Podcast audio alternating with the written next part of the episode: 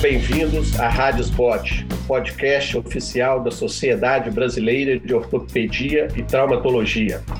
Hoje teremos mais um episódio do programa Portas Abertas, com o especial Histórias do Serviço Credenciados. E hoje, com o Instituto de Ortopedia e Traumatologia da Faculdade de Medicina da Universidade de São Paulo. Eu sou Francisco Nogueira, presidente da SEC, irei conversar com os professores Tarcísio, Olavo e Camanho, que dispensam apresentações. Mas, para registrar, o professor Tarcísio é professor titular do departamento e diretor da Faculdade de Medicina da USP. Professor Olavo, professor titular, chefe do serviço e membro da Academia de Medicina de São Paulo. E o professor Camanho, professor titular e presidente do Conselho Diretor do Instituto de Ortopedia e Traumatologia. No dia 31, o último agora, de julho, o Instituto da Faculdade de Medicina completou 67 anos de história em pesquisa, ensino, assistência e inovação, formação de bons profissionais da área da ortopedia. Mas essa história começou bem antes, pois em 44 foi realizada a primeira reunião científica sob o comando do professor Godoy Moreira. Eu gostaria que o professor Tarcísio fizesse alguns comentários sobre esse histórico aí, sobre o professor Godoy, sua atuação, a importância dele para o Instituto. A, a, a, história de vida do professor Godoy Moreira, ela se confunde com a história do, do, do Instituto ele foi um, realmente um homem com visão além do seu, além do seu tempo. Teve a, a, o vislumbre quando ele fez o concurso e foi indicado para ser professor titular de ortop, do departamento de ortopedia da, da, da, Faculdade de Medicina da USP, que funcionava no, no, no outro, no outro uh, local, ele funcionava no, no prédio da Santa Casa de São Paulo. Ele teve o vislumbre de, da necessidade de se ter um, um, um, um instrumento, uma plataforma de ensino, plataforma de atuação própria. O Hospital das Clínicas como um todo é, foi, foi fundado a partir de um convênio com a Fundação é, Rockefeller. A Fundação Rockefeller fez o prédio da Faculdade de Medicina da Universidade de São Paulo como contrapartida ela exigiu que o governo do estado fizesse um hospital de ensino, que foi o Hospital das Clínicas. Então, foi, foi é, iniciada, as atividades foram iniciadas no Hospital das Clínicas. Então, da Santa Casa, a disciplina de ortopedia passou a atuar no Hospital das Clínicas e depois, na sequência, foi o professor Godoy Moreira conseguiu uma verba importante na época junto ao, ao, ao então presidente Getúlio Vargas na, numa época de epidemia da poliomielite infantil. Com isso, essa verba ele conseguiu construir o prédio, que é um instituto de, de ortopedia e que basicamente até hoje ele mantém a mesma estrutura inicial com a qual ele foi, ele foi imaginado pelo professor Godoy Moreira. E a partir daí a história toda da, do, do instituto se, se desenvolveu. Nesse mesmo ano aí de, de 1900, é, de, do ano de 44, foi realizada a primeira cirurgia é, no pronto-socorro do Hospital das Clínicas, é, pelo saudoso professor Flávio Pires de Camargo, né? pai do nosso convidado, professor Olavo. Foi num paciente vítima de atropelamento por trem. Ele, fez, ele realizou, realizou uma amputação da perna. o paciente número 39 do Instituto, da, da, da, do serviço. Eu gostaria que o professor Olavo falasse sobre esse momento histórico do Instituto. Bom, eu não, eu não era vivo ainda nessa época para contar em detalhes, mas foi é, só para você ter uma ideia. No, no, plantão tinha o professor Zerbini, professor Flávio e um clínico que eu não lembro o nome. E realmente foi a primeira cirurgia realizada é, esse é um acidente. Eu não sei se foi trem, mas parece que foi de bonde, viu? Não tenho certeza. Mas tinha muito bonde em São Paulo nessa época. E era comum um caminhão passar e pegar todo mundo na boleira que estava de pé. E esse foi uma das vítimas disso aí. e ele fez essa cirurgia, realmente foi a primeira cirurgia no plantão, antes de outras cirurgias, sei lá, de tiro, facada. Naquela época não tinha muito FAF, mas foi realmente uma coisa histórica. Tem a fotografia, saiu no jornal e tudo mais. Mas foi realmente uma amputação que ele realizou, a primeira cirurgia no Hospital das Clínicas. É, a pedido do professor Godoy, é, a congregação muda a denominação de, da 29 é, cadeira clínica de ortopedia e cirurgia infantil para clínica ortopédica e, e traumatológica. Foi para o quarto e quinto andar do Hospital das Clínicas. Eu gostaria que o professor Camanho é, falasse aí para a gente sobre esse momento histórico aí, né, nesse ano aí de 44. Então, professor Godoy, eu, eu acho que além de, de, de ser a pessoa, a figura humana que ele foi, ele é o responsável pela ortopedia, o pai da ortopedia como uma especialidade, como algo que se desenvolvia. Nós, inicialmente, nós éramos parte da cirurgia geral, depois parte da cirurgia pediátrica, e não havia especialistas nisso. Ele foi uma das primeiras pessoas a ter a visão de que era necessário formar especialistas nessa área.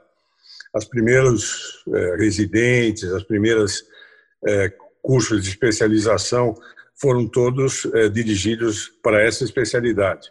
Ele era um homem de uma visão internacional muito importante. Ele teve, durante a guerra, com o Biesalk na Alemanha e com o Pudo na Itália, é, vendo os grandes serviços que existiam na época. Era um indivíduo que, que dominava esses idiomas, era uma pessoa absolutamente fora da, da, da curva. E com isso, então, eu acho que o mais importante começou o que talvez seja a nossa especialidade no nosso instituto, o desenvolvimento da formação de ortopedistas. No nosso instituto, é, nós temos ortopedistas espalhados pelo Brasil inteiro, formados por nós, e isso, talvez, na minha forma de ver, seja a coisa mais importante que nós fizemos, foi divulgar. Isso começou com ele. Ele teve a primeira ideia de dizer, olha, vamos ter uma área própria e formar pessoas nessa área. Em 31 de 7 né, de julho de 53 foi inaugurado o prédio do Instituto. Então, clínica ortopédica e traumatológica, que compreendendo lá o edifício aí de 10 andares, como o professor Tarcísio que está lá, falou anteriormente, né, com os mesmos, do mesmo jeito, para mostrar o dinamismo e a visão que o professor Godoy, que planejou, tinha desde, desde então. Gostaria que o professor Tarcísio fizesse as considerações sobre esse marco aí, sobre esse 31 do 7 de 53, professor Tarcísio. Esse daqui foi, é, eu considero, um divisor de, de, de, águas. Nesse momento, foi dada uma independência para o Instituto de Ortopedia. Então, aqui na, na Faculdade de Medicina da Universidade de São Paulo, o Hospital de Ensino é o Hospital das Clínicas. Então, ele tem um instituto geral, onde estão agregadas 32 eh, disciplinas. Tem o Instituto de Cardiologia, de Psiquiatria, de Ortopedia, o Instituto da, da, da Criança, mas o, o, aspecto mais importante, o Instituto de Ortopedia foi um dos primeiros a que se constituiu de forma isolada. Então, isso possibilitou um grande dinamismo, um grande crescimento da especialidade. Por exemplo, a primeira residência médica no país, não só em ortopedia, a primeira residência médica em qualquer especialidade no, no país foi feita dentro do Hospital das Clínicas, por iniciativa do professor Godoy Moreira, que conheceu o modelo residência médica em, no, nos Estados Unidos e adaptou para aqui, para o Brasil. Então, isso possibilitou um grande desenvolvimento. Na época, as, as enfermarias eram divididas em é, crianças, adultos, homens, mulheres, não existia o conceito ainda de subespecialidade, que isso foi na, na, na história, foi aparecendo mais para frente. Mas realmente essa data é um, é um divisor de águas para a ortopedia é, brasileira. Entre as diversas né, iniciativas, em 59 foi criado o Instituto de Reabilitação para dar suporte à clínica ortopédica. Eu gostaria que o professor Olavo fizesse os comentários sobre esse momento, como que ele enxerga aí a criação do Instituto de Reabilitação, professor Olavo. é, realmente, é, na, naquela época, o, o, conceito de fisioterapia e tudo mais era ainda incipiente. E esse foi um marco também que possibilitou o desenvolvimento da especialidade da fisioterapia motora.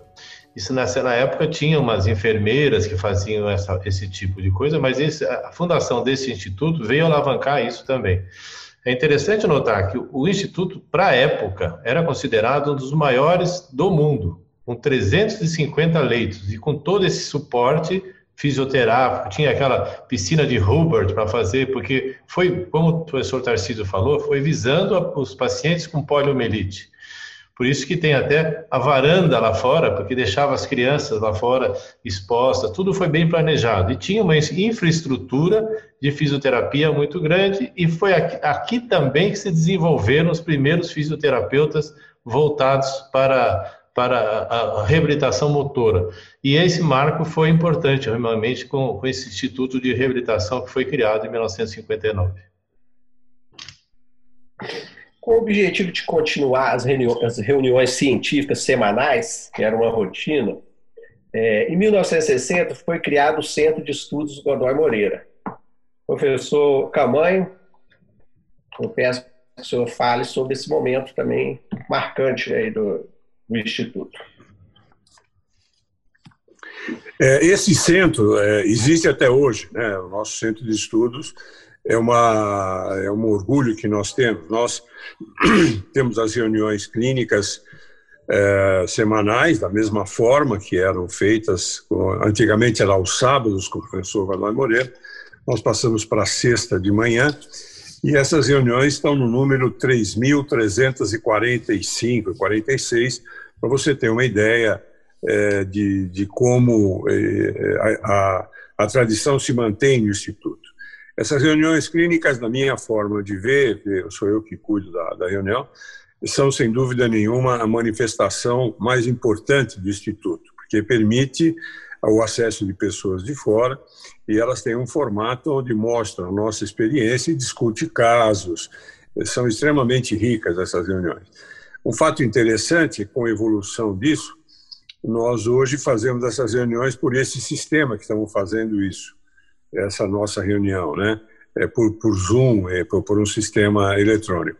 E uh, o número de pessoas aumentou, o número de participantes é significativamente maior do que era presencialmente, o que provavelmente é, significa que essas reuniões vão se eternizar, porque elas vão poder continuar sendo feitas dessa maneira e quem tiver interesse pode fazer de forma presencial. É, são a, a, ideia da reunião clínica é uma ideia que o professor Godoy Moreira trouxe. É, eu tenho a impressão que foi da Itália, não tenho certeza, mas ouvi comentários a respeito, onde é, a, a figura dos professores ficavam na primeira fila e isso se mantém ainda. Nós sentamos na primeira fila é, e essas reuniões elas têm a intenção de você ver os novos trabalhos policiar e exigir das pessoas que publiquem, que sejam sérios. É, são várias as histórias de pessoas que levaram é, algumas é, novas direções, né? não, não chega a ser uma bronca, mas alguma coisa durante as reuniões, para que as pessoas aprendam a se comportar, fazer as apresentações. Isso é uma escola não só de medicina, mas uma escola de, de, de, dar aulas, de como fazer, como se comportar. E até hoje isso é assim. É, eu sou um pouco menos, o Olavo é muito mais tradicionalista do que eu. O, o Olavo é monarquista, para vocês terem uma ideia de o que ele é tradicionalista. Não vai gravar isso, pelo amor de Deus. É, então, as reuniões continuam extremamente sérias. Continuando essa linha do tempo, em 72 e 73, é, foi iniciada em Suzano a unidade de paraplégicos. O Instituto tinha essa necessidade de crescimento e as pessoas é, que estavam por trás tinham essa, né, essa, essa vontade e querendo que o serviço crescesse cada vez mais. Então, eu gostaria que o professor Tarcísio falasse sobre né, a unidade de paraplégicos em Suzano, professor Tarcísio. Bom, o, atendimento ao traumatismo arquimedular ele é um atendimento complexo, eh, multidisciplinar, e os pacientes, em geral, ficam um, um, tempo prolongado internados até conseguir toda a reabilitação, até treinar a família, a família precisa treinar um cuidador para recebê-los, e não, não, havia, e ainda não há, um número muito grande de, de leitos disponíveis para esse tipo de, de, de, atividade, não só em São Paulo, no Brasil inteiro. Então, dentro do, do Instituto de Ortopedia, há uma, uma unidade reservada para o tratamento dos pacientes com fraturas de coluna. O atendimento na o Hospital das Clínicas, o Instituto de Ortopedia é referência para o estado de São Paulo para atendimento ao trauma raquimedular. O atendimento na fase aguda é feito no Instituto de Ortopedia. Mas a partir daí, a reabilitação, especialmente essa mais prolongada, que os pacientes às vezes ficam meses internados, acaba ficando um leito muito caro que é um leito que você precisa para a fase aguda, para atender o trauma, para atender a emergência. E, e, então se criou no Hospital Auxiliar de Suzano, que é o hospital que pertence ao Hospital das Clínicas, uma unidade de, de retaguarda para esses pacientes. Isto foi crescendo e hoje ela é uma unidade de, de retaguarda para todo o Hospital das Clínicas, não é mais exclusivamente para paraplégicos existem vários paraplégicos, mas ela é, é uma unidade de reabilitação para todo paciente que necessita de internação mais prolongada. Eventualmente, algum paciente com osteomielite crônica e precisa de antibiótico terapia por endovenosa por 4, 5, 6 meses, ele pode ir para lá também. E isso foi se, foi se desenvolvendo, assim como a gente falou anteriormente sobre o Instituto de Reabilitação, ele foi crescendo e acabou virando hoje um instituto separado com vida própria, que é o Instituto de Reabilitação do Hospital das Clínicas, onde se formam os fisiatras, fisioterapeutas, terapeuta ocupacional, fonoaudiologia, que é o caminho natural. Ele, começa como, uma atividade específica e depois foi crescendo e se tornando uh, independente. Mas na época histórica foi, foi muito importante essa, essa unidade. Continuando a nossa prosa, em 1975 foi é, criada a Associação dos Ex-Estagiários de Ortopedia e Traumatologia. Gostaria que o professor Olavo falasse desse importante momento, professor Olavo. É, então, isso, é, isso foi e é realmente a, a, a nossa cereja do bolo, vamos dizer assim. É assim que a gente consegue congregar todos os ex-estagiários, eram bolsistas, ex-residentes do Brasil inteiro. E realmente é, ficou num crescendo com convidados internacionais e tudo mais, nós conseguimos agregar, já teve congresso, mais de 600, 700 pessoas de todo o Brasil, que são os ex-estagiários. Então, é, é uma reunião científica, mas também de é, agregar e uma convivência dos ex-estagiários. Tem jogo, tinha, tem jogo de futebol, tem reunião, churrasco e tem o evento científico que nós fazemos, convidando muitos que se tornaram professores, tanto no Nordeste, no Centro-Oeste, como no Sul.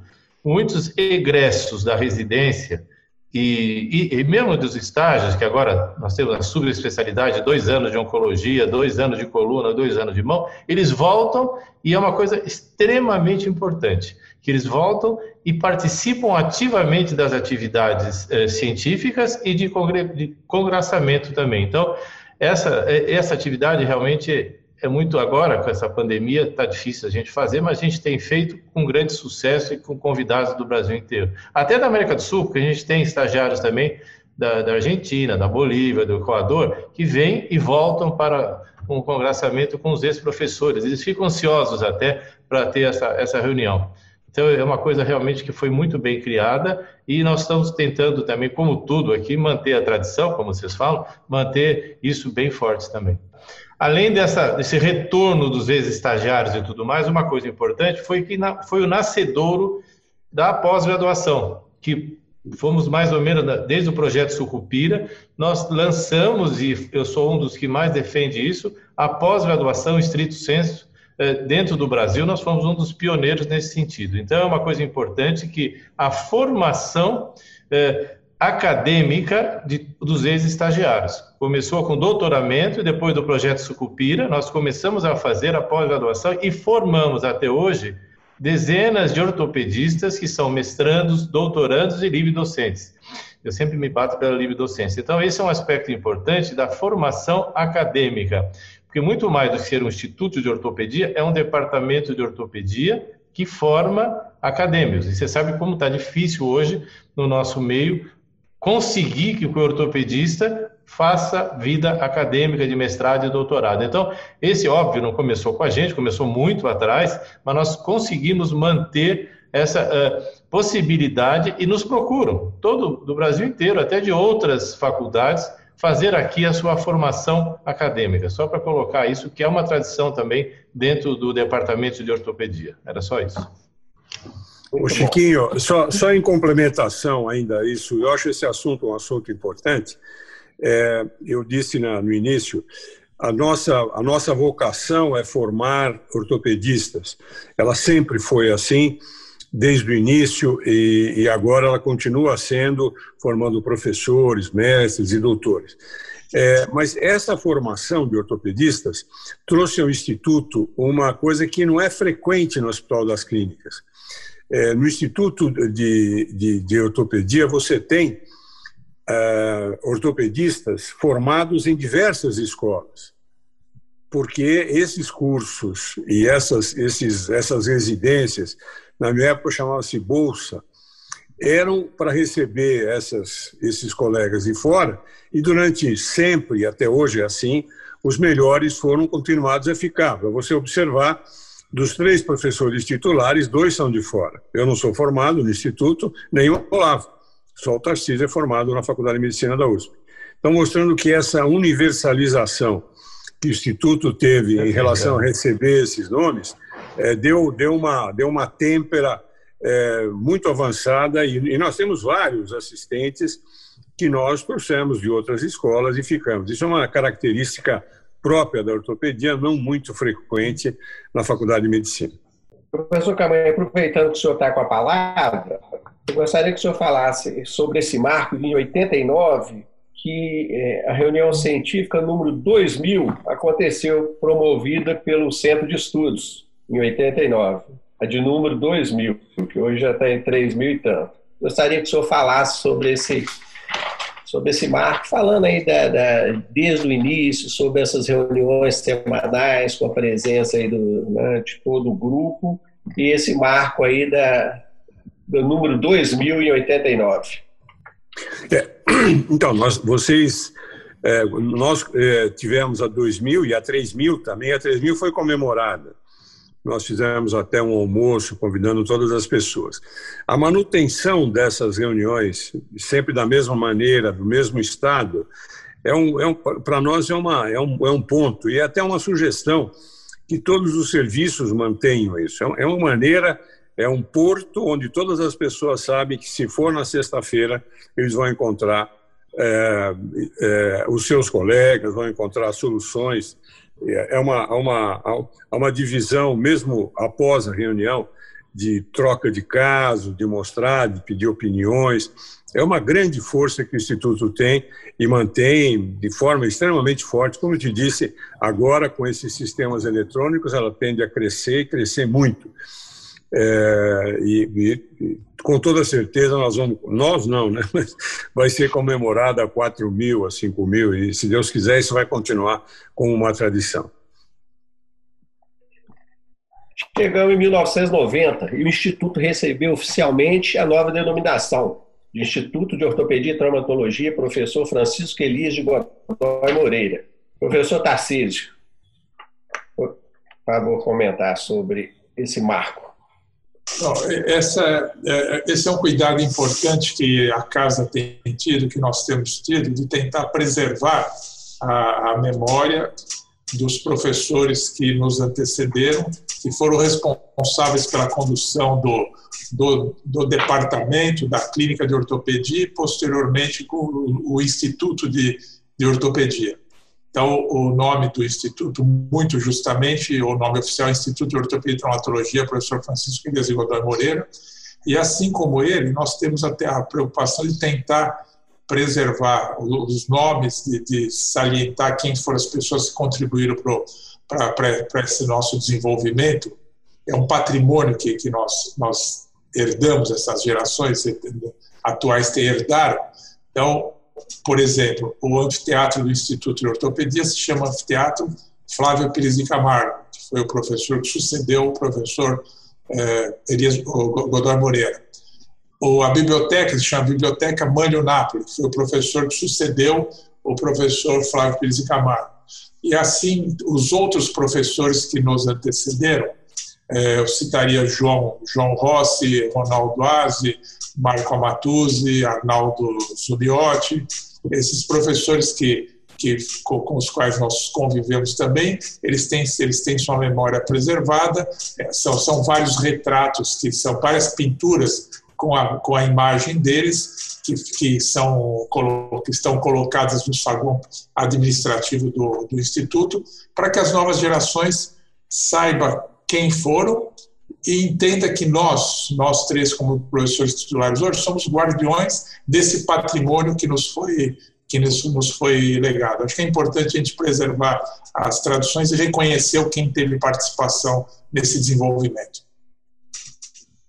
Em cima disso, Francisco, nós estamos fazendo no nosso site, que foi totalmente atualizado, acho que vale a pena que todos saibam, o site do departamento e do instituto, nós estamos fazendo um site chamado Persona e nós estamos convidando os uh, assistentes atuais que façam a biografia dos antigos professores para esse legado permanecer.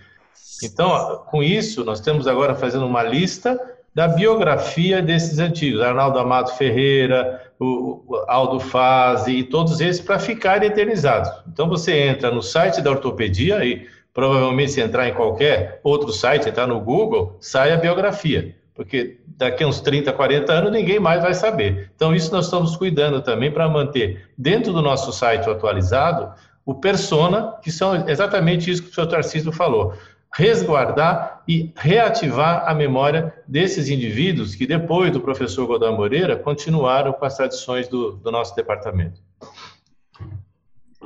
Então, procurando assim, se inovar, é, o Instituto, né, que em 97, nessa grande reforma, é, foi, foi inaugurado o auditório, laboratório de microcirurgia, centro de atendimento ao traumatismo raquimedular e a reforma do hall central, com itens decorativos interessantes, né? O porteiro de Roma, a árvore de Andre e a bengala, né? Do, grande estadista Roosevelt, que foi um presente da esposa, né? Para o pro professor Godoy Moreira. Eu gostaria que o professor Olavo falasse sobre esse, esse momento. É, nós temos, realmente, isso foi uma coisa importante. A, a Leonor Roosevelt, ela fez essa doação é, por causa da graçava poliomielite na época, e esse prédio ele foi ajudado, inclusive, por, pela, pelo governo norte-americano, Instituto, pela Fundação Roosevelt, teve uma participação ativa também nisso, e, e eu acho que é importante enaltecer, além da bengala, temos várias outras coisas que fazem isso possível. Então, eh, essa entrada, por exemplo, é meio sagrada. Eu até mudei a entrada do, do, do, prédio lá fora, eu botei a árvore do Nicholas Andrew, com gramado e tudo mais, para manter isso. A porta é toda decorada nesse sentido. Tem uma reprodução de uma pintura egípcia que mostra de perfil, que sempre era de perfil que eles faziam, um paciente com poliomielite. E nós presenteamos a todos os professores uma réplica reduzida dessa figura de um paciente, talvez seja o primeiro caso descrito na história, de, um, uma, de, uma, de um egípcio com poliomielite, com acima da face alata, atrofia e tudo mais. Então, essas tradições são importantes. O hall de entrada é imexível, tem a figura lá no fundo do professor Goda Moreira, a, a bengala do, do, do, do, Roosevelt e essa, e essa figura uh, desse egípcio, ressaltando isso, que foi feito para duas coisas, para a poliomielite e para, por incrível que pareça, tuberculose também tuberculose terciária e quaternária tinha muito nessa época. Então foram as duas coisas que fizeram com que esse instituto, na época, 360 leitos dedicados à ortopedia. Bom que se ressalte isso. Era uma coisa inédita no Brasil e América do Sul, então nem vou falar.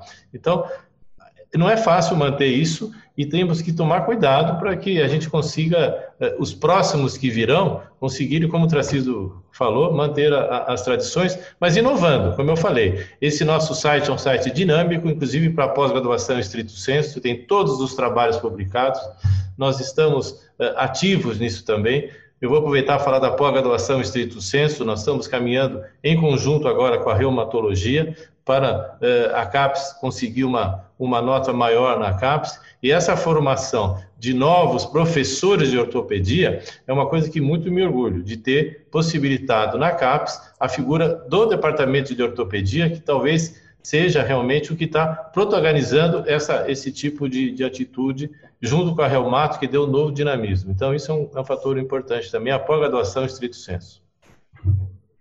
Professor Camargo, em 2009, é, a revista Acta Ortopédica né, brasileira foi indexada tá, na base de dados. Eu gostaria que o senhor falasse sobre esse momento.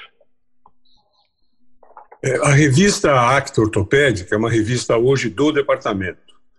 Depois de pertencer à Regional de São Paulo, da PM, é, houve uma perda de interesse, porque a IBOT achava que ter a nossa a revista RBO e a Acta é, não, não tinham sentido, então o departamento assumiu.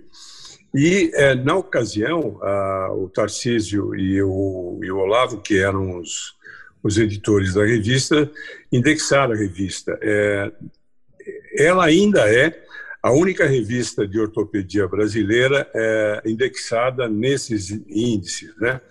A nossa revista da, da RBO também é indexada, mas não, é, ela não tem fator de impacto ainda. É uma revista muito importante que hoje ela publica basicamente é, artigos nossos, artigos do, do, exterior, pelo fato dela ser indexada, os autores de fora é, procuram publicações e é uma revista que a gente mantém. Hoje o departamento é, assumiu e mantém a revista sob a direção do Olavo, o editor-chefe da, da, da Acta Ortopédica é o Olavo. É um dos grandes orgulhos que nós temos, é, ter um órgão de divulgação próprio do departamento. Né? Em 2003 foi criado no departamento cinco novas disciplinas. Né?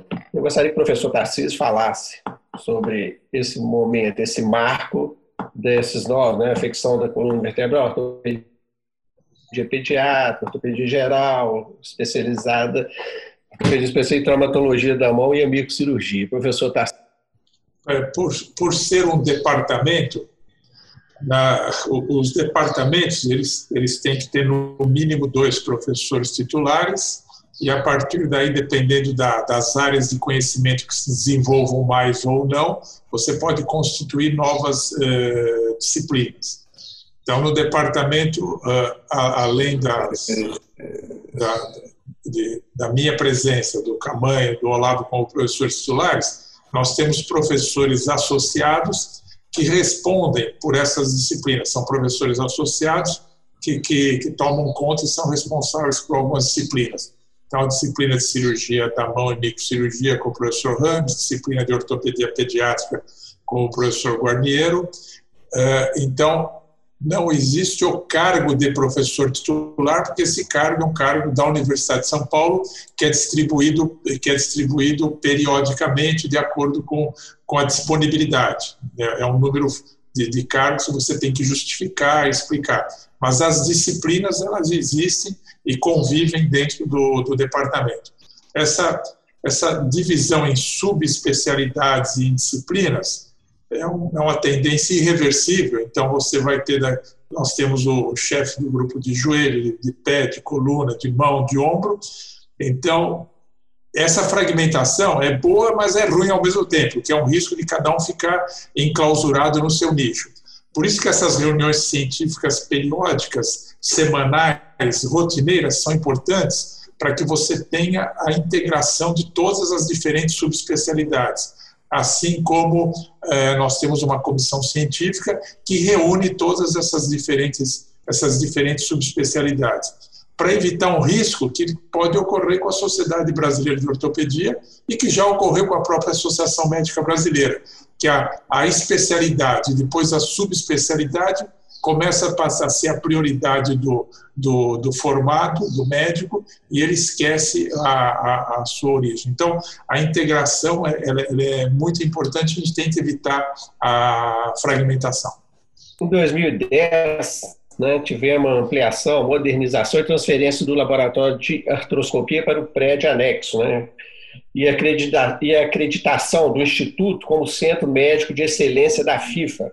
Gostaria que o professor Camanho fizesse os comentários. Pois é, nós é, tínhamos uma área anexa do prédio que já havia sido construída aonde é o pronto-socorro. Então, nós criamos um laboratório de artroscopia que existe e funciona até hoje. É um laboratório que oferece cursos práticos sobre artroscopia. Ao meu conhecimento, é o único que ainda tem é, com continuidade de formação no Brasil. E a gente recebe, são cursos contínuos e constantes é, que, que formam ortopedistas na área do joelho, do ombro e do tornozelo é, e do quadril, é, utilizando peças anatômicas e equipamentos que as empresas dispõem para a nossa pra realização dos cursos. Em relação à, FIFA, é, com a Copa do Mundo no Brasil, a FIFA precisaria credenciar um serviço para ser a, a, sede, a referência é, dos serviços de atendimento aos aos jogadores, ao pessoal da FIFA. E nós fomos então escolhidos e recebemos essa atribuição e esse, esse diploma, é, é, que para nós foi assim, um motivo de orgulho muito, muito grande, mantemos isso. O doutor Pedrinelli, que é um dos nossos assistentes, hoje é médico também da seleção brasileira e participa da, da FIFA, das reuniões, e participa disso tudo. prosa tá boa e ficaríamos aqui por muito tempo ainda. Mas temos que caminhar aí mais né, para o término do, dessa, dessa nossa conversa. Mas eu vou falar alguns marcos aqui, como em 2012, né, realização da, já foi até falado, né, a reunião científica número 3000, sob direção dos três ilustres professores, né, que foi um momento de, né, de comemoração.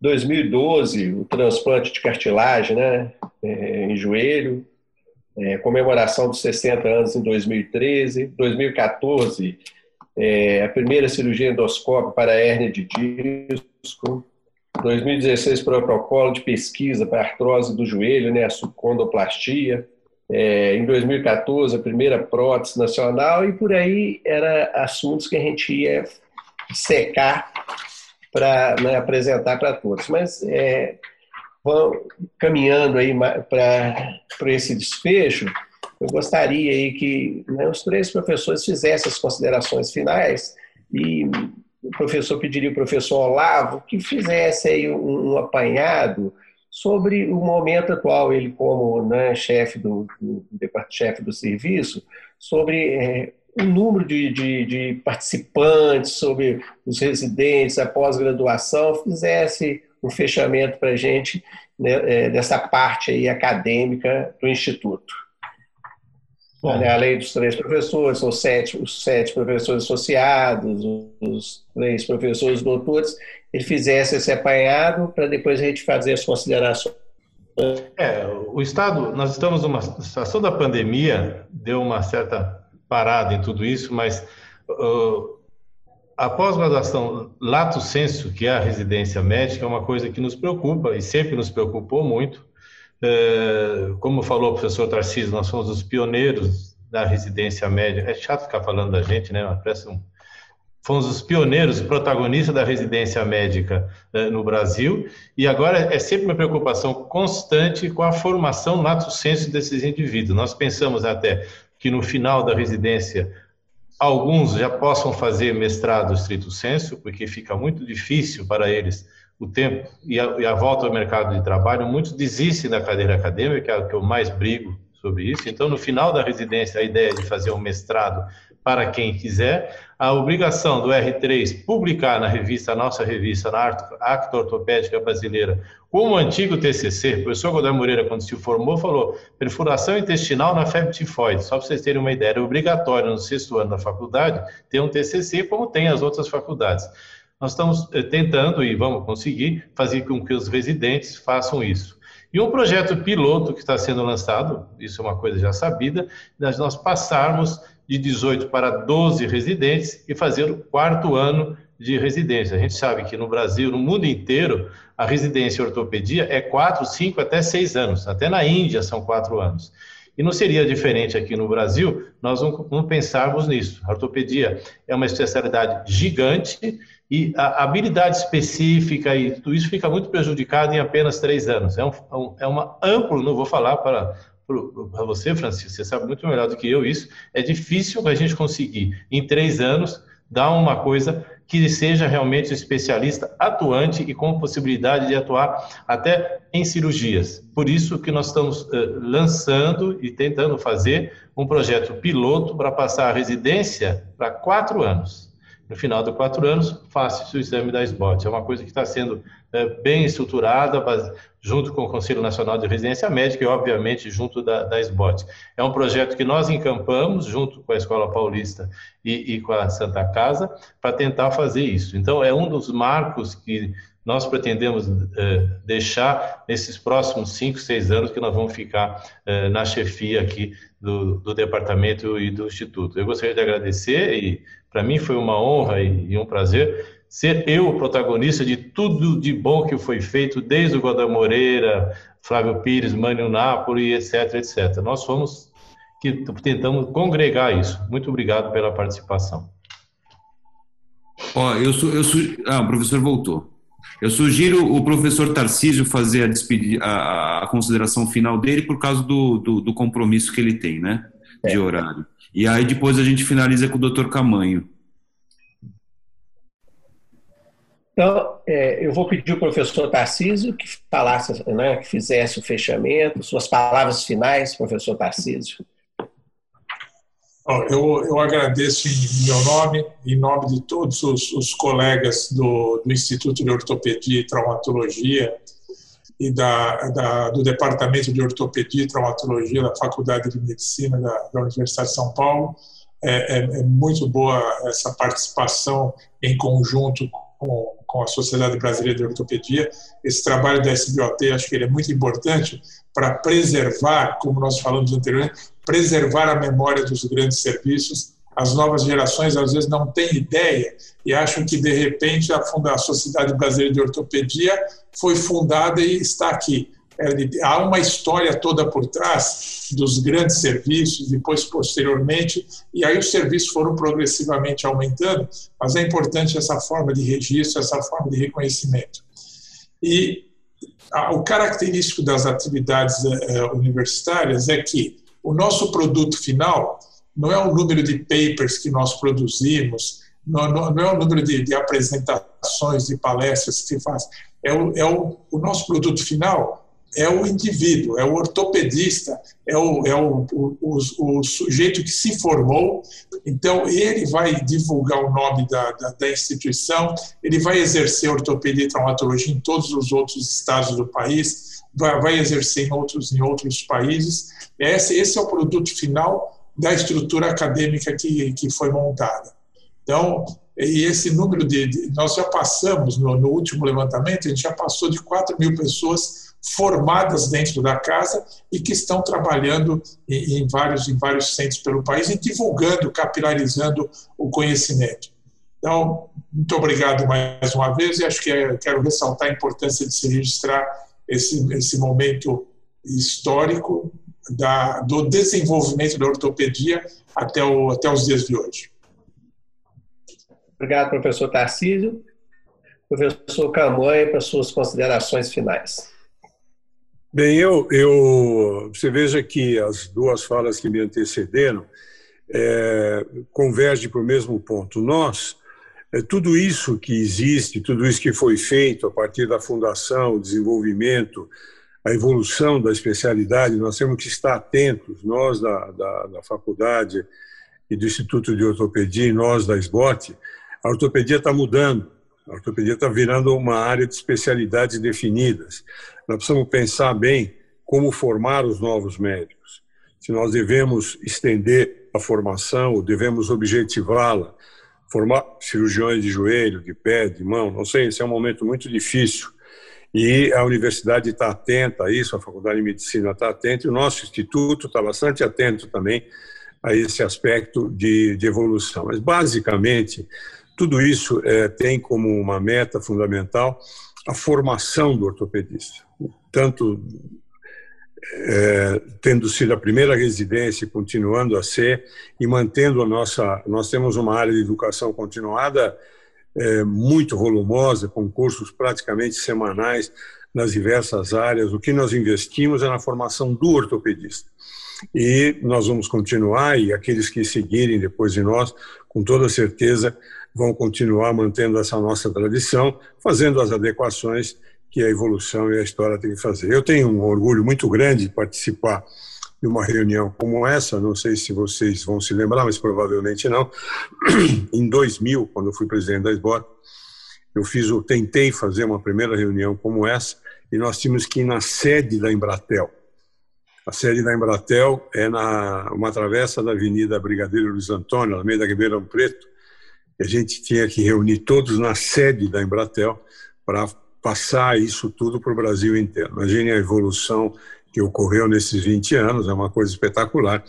Mas a minha visão sempre foi essa. Eu acho que nós temos que é, aproveitar que a pandemia nos deu, uma das poucas coisas boas que ela nos deu foi isso, e fazer os nossos exames, as nossas reuniões dessa maneira. Foi muito agradável, a minha sensação é que eu estava ao lado do Olavo, do Tarcísio, com o Chiquinho, com o André, é, na, na mesma sala. Muito obrigado a SBOT, eu me sinto muito orgulhoso de participar. Muito obrigado, professor Camanho. É, hoje tivemos a oportunidade de conhecer um pouco da história do Instituto de Ortopedia e Traumatologia da Faculdade de Medicina da USP. E é com, né, com muito orgulho né, que tivemos essa, essa reunião, fizemos esse bate-papo e eu aproveito assim, né, para parabenizar mais uma vez o serviço pela grandeza, tudo isso que foi colocado aqui para nós. Você acabou de ouvir mais um episódio da Rádio Spot, podcast oficial da Sociedade Brasileira de Ortopedia e Traumatologia. Todas as edições estarão disponíveis no site www.sbot.org.br e também nas plataformas de streaming. Nos vemos no próximo episódio. Até lá!